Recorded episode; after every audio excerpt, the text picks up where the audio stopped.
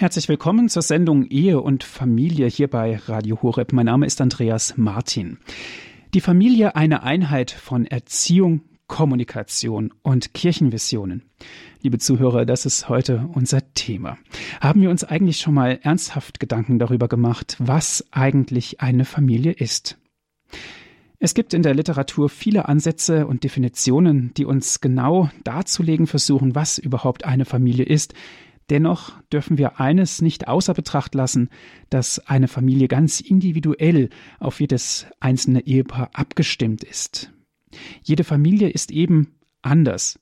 Das liegt zunächst an den Paaren selbst, aus logischem Grunde. Aber im tiefsten Grunde gibt es auch Gemeinsamkeiten, nämlich die Treue zueinander oder das Zusammenhalten und vielleicht auch das Vervollständigen der Familie, um es mal so auszudrücken.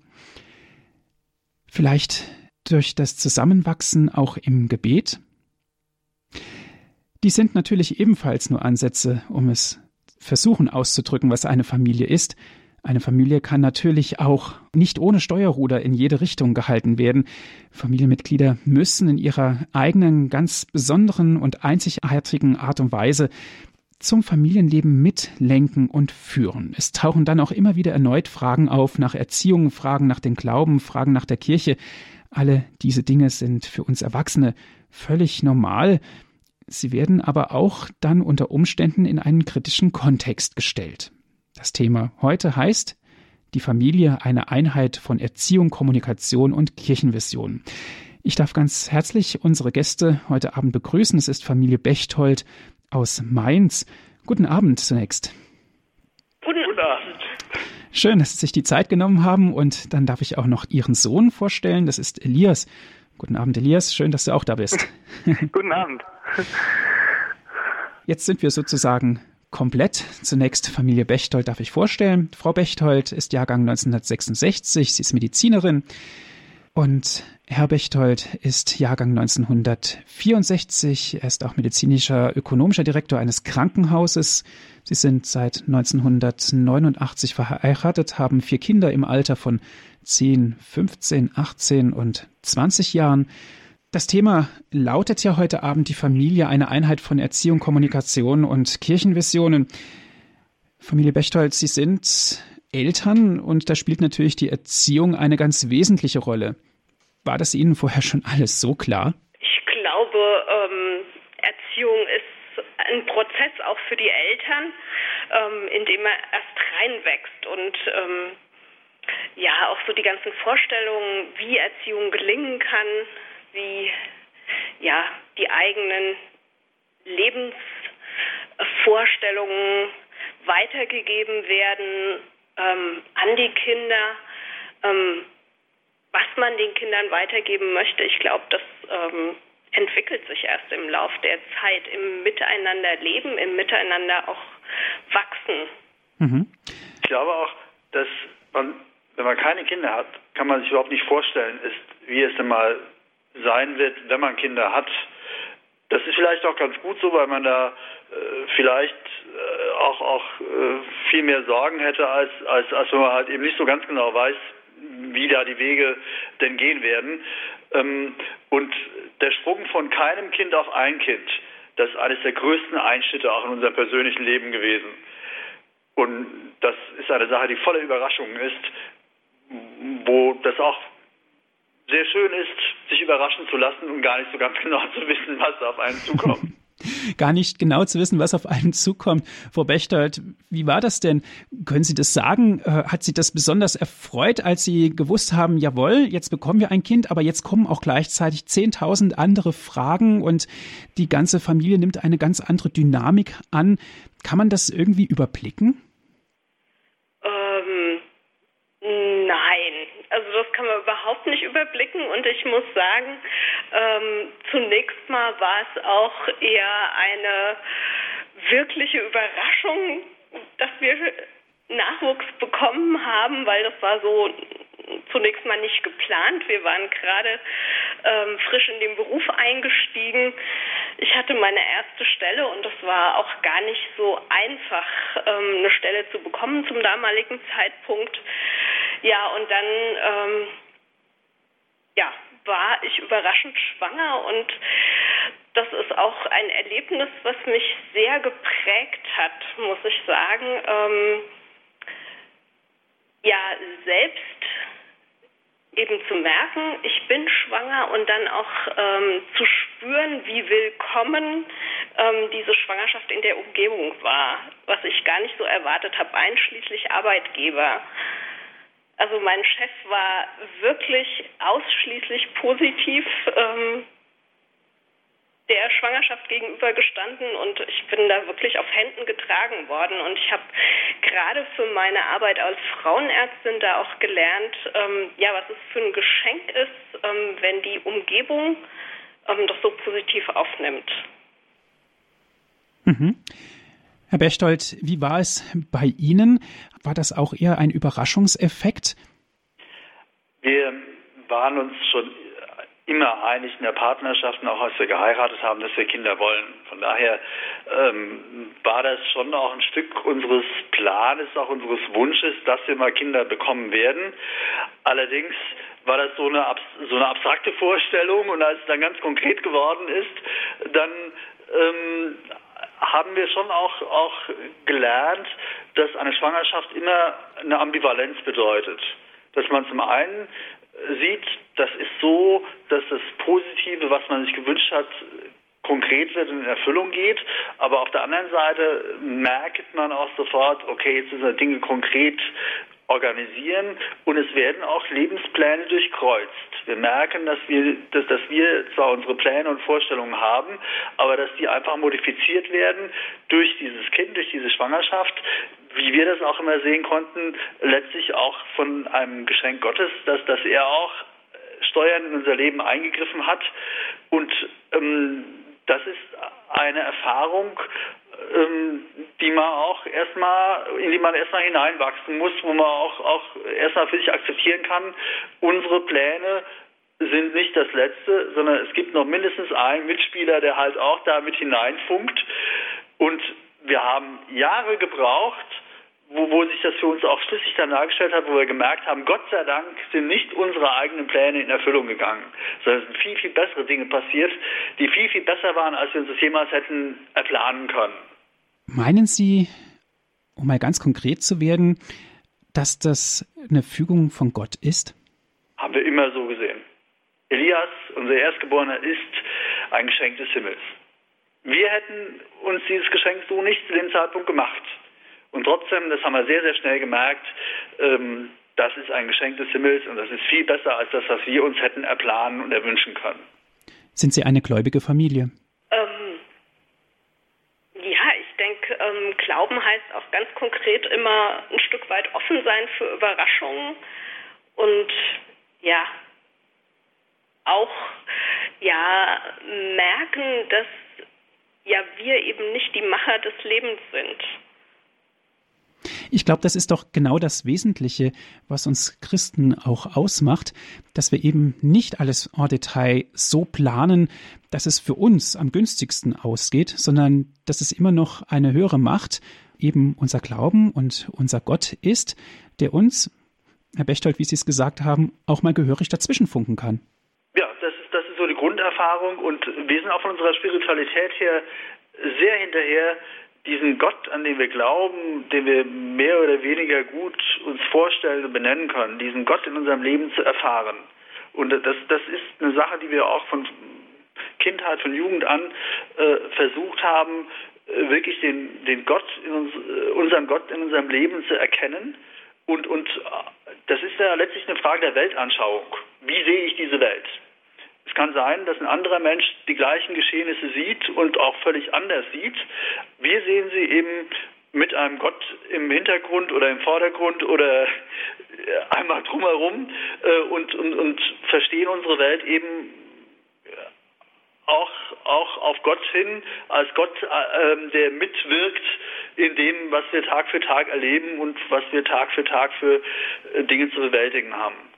Mit Gast ist ja auch der Elias. Elias, du bist 20 Jahre alt. Du hast jetzt unser Gespräch ja mitbekommen.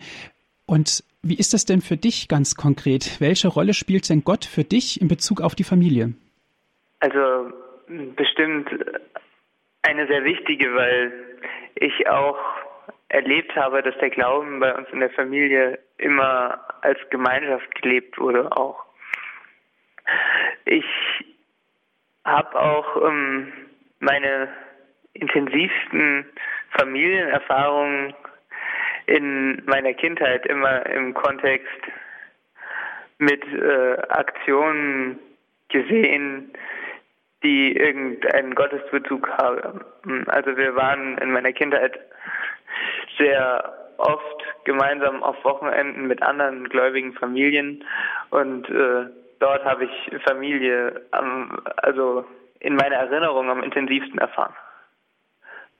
Mhm. Durch Begegnungen mit anderen, durch vielleicht auch den Austausch. Wie war das denn für dich? Hast du manchmal gedacht, ja, das ist mir jetzt doch zu viel und das möchte ich gar nicht? Oder war das so selbstverständlich, dass das auch gut für dich war? Also ich denke, jeder macht in seinem Glauben mal die Erfahrung, dass er denkt, ja, das ist jetzt aber ein bisschen zu krass oder das kommt jetzt auch ein bisschen strange rüber, wenn man sich so anguckt, wie manche ihren Glauben leben. Aber ich denke, bei uns in der Familie war das immer eine Selbstverständlichkeit und ich bin damit aufgewachsen und ich erinnere mich noch an eine Geschichte, wo ich mit meinen Eltern alleine bei meiner Oma war. Meine Geschwister waren irgendwo anders. Und dann sind meine Eltern dann sonntags in den Gottesdienst und meine Oma war schon und ich wollte halt unbedingt bei meiner Oma bleiben, weil es so toll war, bei meiner Oma zu sein. Und meine Eltern waren dann alleine im Gottesdienst und ich hatte mich geweigert mitzukommen. Und dann kamen sie irgendwann zurück und haben mir halt erzählt, dass sie meine ganzen, die ganzen anderen Familien mit meinen kleinen Freunden dort getroffen haben. Und dann war ich im Nachhinein auch total enttäuscht, dass ich nicht mitgekommen bin. Also das war immer was Selbstverständliches und normalerweise auch was Positives. Mhm. Ich glaube, das ist auch ein ganz wichtiger Punkt, denn gerade was Druck betrifft, dass man sagt, ja, du musst jetzt und das gehört so, weiß ich nicht, ob das so des Rätsels Lösung ist. Herr Bechtold, was meinen Sie dazu? Ähm, ganz sicher nicht. Ähm, wir hatten äh, vor einiger Zeit mal ein Gespräch gehabt, auch ähm, mit einem Pfarrer, eine größere Runde, und da hat auch unser Sohn Elias äh, ein paar Dinge angemerkt, die er sich auch im Gottesdienst im Sonntäglichen anders wünschen würde. Und er antwortet dieser Pfarrer, naja, dich zwingt ja keiner zu kommen. Das war eigentlich eine Aussage, die in diesem Kontext sehr, sehr ähm, negativ rübergekommen ist. Aber ich würde meinem Sohn das genauso sagen. Elias, es zwingt dich keiner und wir ganz bestimmt nicht in den Gottesdienst. Ähm, natürlich mit einem anderen Hintergrund, weil wir sagen, hey, deine Freiheit ist das Entscheidende und du musst einfach deinen eigenen Weg finden. Ähm, und die, die Freiheit nimmt mit der Möglichkeit des Kindes, diese Freiheit auch sinnvoll zu nutzen, zu. Das heißt, am Anfang, wenn die Kinder ganz klein sind, ist der Rahmen, auch diese Grenzen, viel, viel enger. Aber unsere Aufgabe als Eltern ist es, diese Grenzen immer zu weiten und dem Kind immer mehr Möglichkeit zur Entfaltung anzubieten, bis hin, dass das Kind auszieht und komplett in eigener Freiheit diese Entscheidungen fällt. Und das, das gilt für die religiöse Erziehung ganz, ganz unbedingt auch. Und ich glaube nicht, dass man sagen kann, was auch einige Eltern tun, dass man religiös einfach neutral bleibt und die Kinder sollen sich mal zu einem späteren Zeitpunkt selbst entscheiden. Dann. Ich glaube schon, dass wir einen guten Boden bereiten können, indem wir den Kindern einiges vorleben und auch den Kindern äh, einiges im Familienleben mitgeben, aber immer mit der Perspektive, je mehr sie selbst in der Lage sind, äh, Entscheidungen zu fällen und auch herauszufinden und zu artikulieren, was sie denn für richtig halten, umso mehr müssen wir dann äh, die Vorgaben zurückfahren und einfach äh, den Kindern die Möglichkeit zur eigenen Entscheidung anbieten. Und das ist das, wo die Kinder auch eine Chance haben, äh, selber religiöse Erfahrungen zu machen. Und wir müssen auch gucken, dass wir als Eltern den pubertierenden Kindern, ähm, die werden die religiösen Erfahrungen, die entscheidenden, nicht mit uns machen, sondern wir müssen auch akzeptieren, dass, dass sie mit Gleichaltrigen in anderen Kontexten, wenn sie sich da hineinbegeben wollen, wesentlich intensivere und für sie auch passendere religiöse Erfahrungen machen können. Allerdings, wir können natürlich schon äh, als Eltern äh, ein bisschen äh, den Weg dorthin bahnen und einfach den Weg zu gleichaltrigen, gleichgesinnten religiösen Gruppen vereinfachen. Aber den Weg gehen müssen die Jugendlichen selber und als Erwachsene allemal ähm, müssen die sich für oder gegen den Glauben entscheiden. Ähm, und das müssen wir als Eltern auch äh, einfach akzeptieren. Äh, auch wenn sie Dinge tun, die wir anders tun würden, äh, ist es kein Beinbruch und sie bleiben unsere geliebten Kinder. Mhm.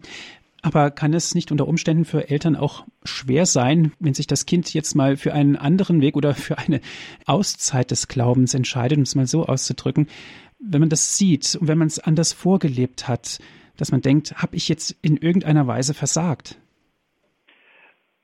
Gut, ich finde, das gebietet eigentlich der Respekt vor der Freiheit des Einzelnen und ähm, ja, ich kann Angebote machen und ähm, ich darf mir, denke ich, vieles auch nicht zu leicht machen, aber ähm, ich kann nicht für meine Kinder Entscheidungen treffen. Und ähm, ich denke, gerade Jugendliche müssen da auch ihren Freiraum haben und müssen ihn auch nutzen, dass sie tatsächlich einen eigenen Weg finden und nicht irgendwann als Erwachsene merken, dass sie eine Zeit lang was nachgemacht haben, was ihre Eltern ihnen aufgedrückt haben mhm. und ähm, ja, was gar nicht in ihnen selbst gewachsen ist. Mhm. Ich kann nicht versagt haben, wenn meine Kinder nicht glauben. Ähm, das würde ja implizieren, dass wenn ich alles richtig mache, meine Kinder automatisch glauben würden. Ähm, das halte ich aber nicht für richtig, sondern zum Glauben wird man von Gott berufen und Gott geht da ganz eigene Wege. Und ähm, das ist eine Sache, äh, wo Gott auch noch ein ganz erhebliches Wörtchen mitzureden hat, ob und wie unsere Kinder zum Glauben kommen. Und das liegt nicht in meiner Hand alleine. Von daher habe ich da überhaupt keine Versagensängste, ähm, sondern ich vertraue natürlich darauf, dass unsere Kinder ihre Freiheit richtig nutzen. Und ich vertraue auch darauf, dass Gott so intensiv um unsere Kinder wirbt, dass er sie letztlich äh, gewinnt. Elias, Freiheit. Was bedeutet für dich die Freiheit, von der wir gerade gesprochen haben? Also, ich habe jetzt auch immer wieder erlebt, dass Freiheit einer der zentralsten Punkte überhaupt ist. Ich habe mich sehr an meiner Jugendgruppe in der ich schon ewig aktiv bin in der Kirche, aufgerieben dadurch, dass eben die Freiheit von oben eingeschränkt wurde. Und ich denke, gerade in der kindlichen Entwicklung ist Freiheit ähm, das A und O. Also wenn ich äh, darüber nachdenke, wie die perfekten Eltern sein müssten, dann müssten sie irgendwie so ähnlich sein wie ein ESP, was dem Autofahrer immer noch die Freiheit lässt zu lenken, wohin es selber will, aber eingreift, wenn man von der Spur abkommt. Das ist ein klasse Beispiel. Familie Bechtold einzugreifen, wenn es von der Spur abkommt, hat natürlich auch was mit Freiheit zu tun, aber auch mit dem wachsamen Blick. Achtung, da könnte was passieren, oder? Wobei wir insgesamt nicht so sonderlich ängstlich sind. ähm, ich denke, wenn man so in dem Bild der Straße bleiben, ja, dann denke ich, natürlich wird man Leitplanken aufstellen, aber ähm, ja, wir fahren eben auf der Straße und nicht auf Schienen, ja. Die Spur kann man schon selbst mhm. wählen und die Richtung. Wenn man bei dem Bild der Straße bleibt, äh, haben wir auch ein paar allradgetriebene Offroad-Fahrzeuge an Bord. und auch die gehen auf ihren Faden, glaube ich, schon in die richtige Richtung und unterwegs zum Ziel. Ja, das finde ich wunderbar, dieses Beispiel. Aber da ist natürlich, Frau Bechtel, wie Sie das gesagt haben, auch natürlich die Freiheit drin. Ich würde ganz gerne zum nächsten Punkt kommen, und zwar die Kommunikation. Erziehung, Kommunikation, kann man das gleichsetzen? Kann man sagen, die Erziehung lebt nur aus der Kommunikation? Also wenn man Kommunikation sehr weit fasst schon, aber ich denke, es geht natürlich weit über Worte hinaus. Ja.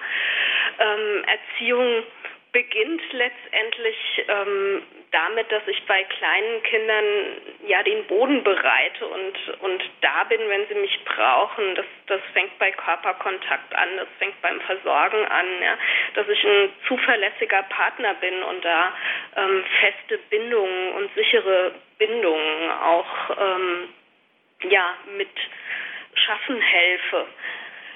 Und ähm, je älter die Kinder werden, desto wichtiger wird, denke ich, natürlich die Kommunikation mit, mit Worten. Ja?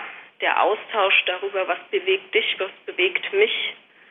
Ähm, ja, der Austausch darüber, wie sehen wir die Welt, wir, die Kinder, ähm, ja, und dieses Miteinander in Kontakt und Gespräch bleiben. Ich denke, da ist natürlich dann tatsächlich das Reden ein ganz wichtiger Bestandteil. Und das ist auch was, was ich mir wünsche, dass ähm, es immer Wesentliches gibt, über das wir miteinander sprechen können. Ne?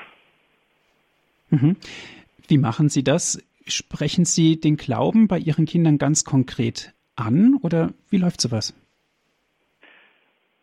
Ich glaube, das allererste ist, ähm, dass man Raum für Begegnung schafft. Ähm, gute Gespräche kann man nicht immer planen äh, und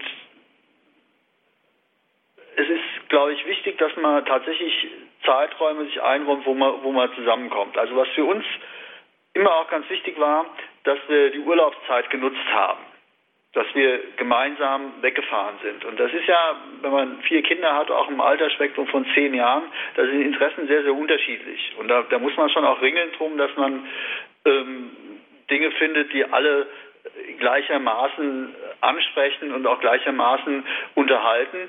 Und trotzdem ist es wichtig, dass man sich diese Mühe macht oder wir haben diese Mühe uns gemacht und haben die Erfahrung gemacht, dass äh, einfach, äh, wenn man viel zusammen ist, ergibt sich auch eher mal die Möglichkeit ähm, zu einem guten Gespräch. Das heißt, dieser Rahmen, ähm, den, den man schafft, das, das, das kostet Mühe. Das, das, das kostet wirklich Zeit und man hat oft einen guten Rahmen geschafft und trotzdem kommt ein gutes Gespräch nicht zustande. Da darf man nicht enttäuscht sein. Wenn, diese, wenn dieser Rahmen passt und die Gelegenheit da ist, ähm, wir sprechen nicht von früh bis spät über unseren Glauben. Äh, aber ähm, wenn ich von der Arbeit nach Hause komme und, und einfach nochmal reflektiere, welche Entscheidungen ich zu fällen habe. Und, ich habe dann auch oft mit den, den, Kindern Dinge mal angesprochen, gesagt, pass mal auf, das ist die Situation, wie würdet ihr denn entscheiden? Und dann, dann merken wir schon, was die, was sind unsere Werte an welchen Werten orientieren wir uns in den Entscheidungen, in welchen Konflikten stecken wir denn drin und, und, und wie sehr müssen wir auch Kompromisse schmieden, wenn man halt eben Zielkonflikte hat und sagt, okay, da gibt es unterschiedliche Werte, die, die, die man nicht unter einen Hut kriegt. Äh, und, und das sind so die Gespräche, äh, wo ich schon auch glaube, dass die Kinder äh, sehr, sehr viel auch sich mit beteiligt haben, sich mit eingebracht haben, Positionen und Positionen gerungen haben, äh, Positionen gefunden haben und auch ein bisschen sich dran gerieben haben, äh, wie unsere eigenen Positionen sind. Elias, Gespräche in der Familie ist natürlich was ganz Wichtiges und hattest du auch das Gefühl, dass man damit wirklich beiträgt zur Familie und dass man damit auch Dinge steuern kann? Das ist jetzt eine schwierige Frage, weil viel Steuerung passiert ja jetzt nicht an konkreten Ereignissen oder konkreten Handlungen. Aber was in den letzten Jahren immer klar war, war zum Beispiel, dass äh, beim vorhin angesprochenen wichtigen Urlaub die Vorschläge, wohin zum Beispiel oder was gemacht wird, immer von uns Kindern kamen, wo wir dann auch unsere Vorstellungen teilweise gegen den Willen der Eltern durchgesetzt haben. wo eben klar war, dass unsere Meinung wichtig ist und wir uns da einbringen können. Mhm. mhm. Familie Bechtold, die, die Meinung der Kinder ist doch was ganz Wesentliches und darf man in keinster Weise übergehen. Ja, das ist sicher auch nochmal ein Stück weit altersabhängig. Aber ähm, ich glaube, das ist eine Frage auch ähm, der Wertschätzung. Ähm, haben Kinder das Gefühl, ja, sie werden gehört und ihre Meinung, ähm, also die Meinungsäußerung bewirkt auch mal was, ja. Und ähm, ja, an den Urlaubsorten können Sie das relativ konkret lesen, wer sich da eingebracht hat. Und ähm, ich denke, die Kinder brauchen immer wieder auch so konkrete Beispiele, ähm, wo sie merken, sie sind wirksam. Das ist wichtig für das Selbstvertrauen, wichtig auch für die Position in der Familie, aber natürlich auch wichtig für das Miteinander, ja, dass nicht einer immer bestimmt und ähm, der Rest muss eben machen. Die Meinung der Kinder zu übergehen, ähm, da bin ich auch ähm, sehr froh, dass wir vier Kinder haben weil sich ja vieles auch innerhalb der Geschwister dann reguliert. Äh, wenn man vier Kinder hat, dann macht jedes Kind zwangsläufig die Erfahrung, dass er nicht alleine auf dieser Welt ist. Und er macht zwangsläufig die Erfahrung, dass eben ein Viertel der Kindermeinung beiträgt und dass da eben noch drei Viertel anderer Meinungen da sein können und dass natürlich nicht immer alles hundertprozentig ähm, umgesetzt werden kann, sondern dass man tatsächlich um Kompromisse ringt und entweder sagt, okay, heute darfst du mal bestimmen und da folgen eben alle anderen, oder dass man sagt, wir treffen uns irgendwo in der Mitte. Ähm, das heißt, ähm, Meinungen sollen geäußert werden, Meinungen sind wichtig, die sind auch wirksam in der Entscheidung, aber die Einzelmeinung ähm, ist durchaus auch noch mit Kompromissen zu versehen, wenn eben dem andere Meinungen äh, entgegenstehen. Mhm. Können wir das auch auf den Glauben projizieren? Da existieren ja auch natürlich andere Meinungen, aber der Konsens des Glaubens, ja, wir glauben an Gott und, und das Credo und das Glaubensbekenntnis ist ja im Grunde genommen für jeden gleich.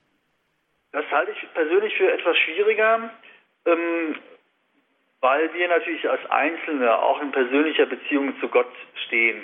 Und mein Glaube muss auch nicht zwingend genau so sein wie der Glaube des Nachbarn oder des Pfarrers oder vielleicht auch von meiner Frau.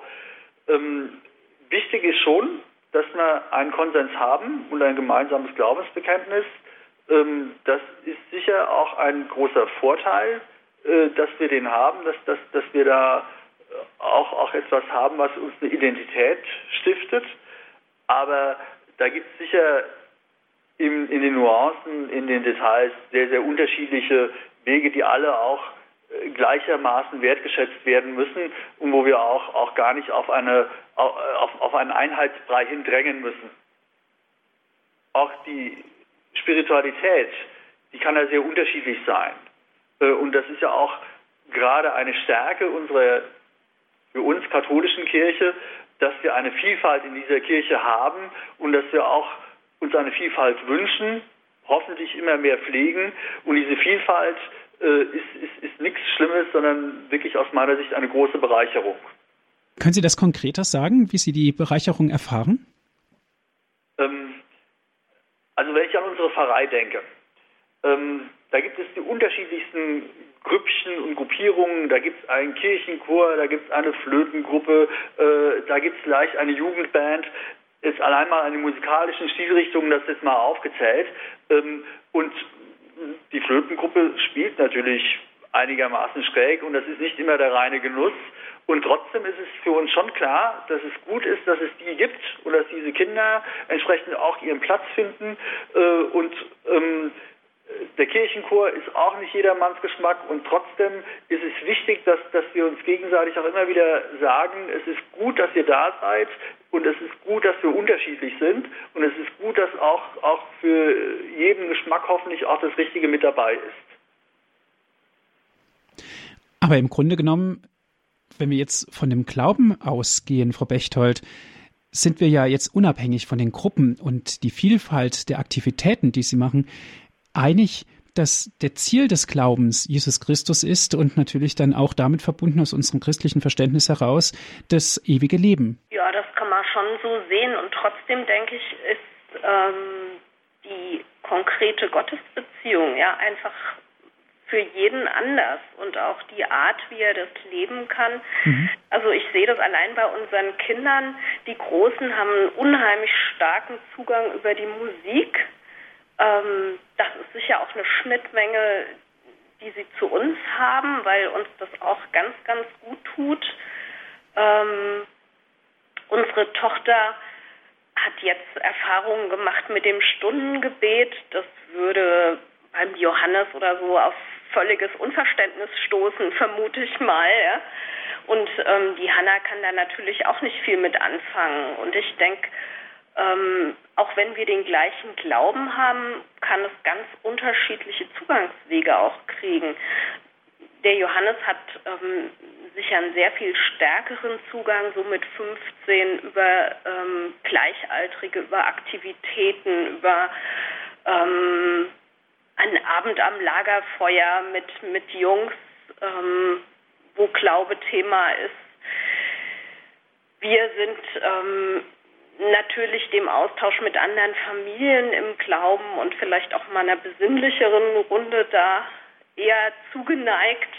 Also ich denke, da findet jeder so seinen Zugang und trotzdem glauben wir natürlich das Gleiche, was uns mhm. eint und verbindet. Mhm. Elias, welchen Zugang hast du zum Glauben gefunden für dich ganz persönlich? Auch da denke ich, ist bei vielen Dingen was dabei. Zum einen natürlich die Musik, zum anderen habe ich einfach viele Freunde, die auch fest im Glauben verwurzelt sind, wo der Austausch mit ihnen mir einfach gut tut und ich viele tiefe Gespräche führen kann. So. Können wir da von Kirchenvisionen sprechen, wenn jeder dennoch das Ziel vor Augen hat, was unser Glauben letzten Endes ist, aber ihn für sich ganz persönlich findet und ihn in seiner ganz persönlichen, einzigartigen Art und Weise auch lebt. Bevor wir geheiratet haben, haben wir auch schon, schon lange mit ähm, unserem Bild von Zusammenleben äh, auseinandergesetzt und die Familie als Kirche im Kleinen. Das war eine, ein Bild, was uns ähm, bewegt hat, was wir uns auch vorgenommen haben, was auch so ein bisschen unser Programm war. Und ich denke da an Assisi, an die Portiuncula, was ja wirklich ein wunderbares Bild ist, eine kleine Kapelle, über die eine große Kirche drüber gebaut worden ist. Und das ist so für mich auch tatsächlich die Vision unserer Familie äh, und auch wie unsere Familie, in welcher Beziehung das zur großen Gesamtkirche steht, dass wir als Familie die Kirche im Kleinen sind, die natürlich hineingegeben ist in eine große Kirche, aber ähm, die Kirche im Kleinen in der Familie, das ist das, wo ganz sicher die Zukunft äh, liegen kann, wo wir einfach die Menschen viel, viel näher und tiefer erreichen können.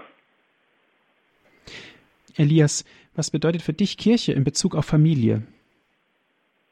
Ja, Kirche ist für mich in einer bestimmten Weise so etwas wie Großfamilie. Also es sind jetzt nicht die direkten Verwandten, mit denen man tagtäglich zu tun hat, hat zumindest nicht alle, aber äh, Kirche lebt durch die Menschen, die in ihr drin sind und ich lebe viel mit diesen Menschen und deswegen denke ich, dass die Kirche eben wie die Großfamilie ist, wo man nicht unbedingt alle kennt, auch mit manchen vielleicht nicht unbedingt was zu tun hat, hat und haben will, aber wo man eben doch verbunden mit allen ist und wo man eben auch viele nette Menschen trifft, die einem ähnlich sind.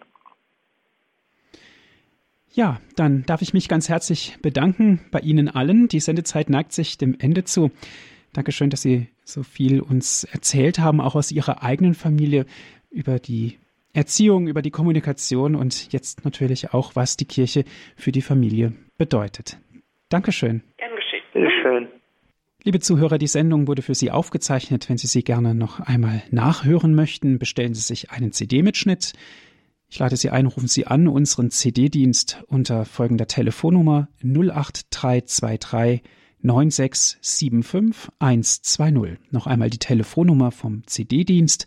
Das ist 08323 9675 120. Wenn Sie von außerhalb Deutschlands anrufen, 0049 8323 9675 120 und auf unserer Internetseite www.hore.org gibt es auch die Sendung zum Herunterladen auf den Computer www.hore.org org nutzen Sie unser Download- und Podcast-Angebot. Dankeschön, dass Sie mit dabei gewesen sind. Alles Gute und Gottes Segen wünscht Ihnen Ihr Andreas Martin.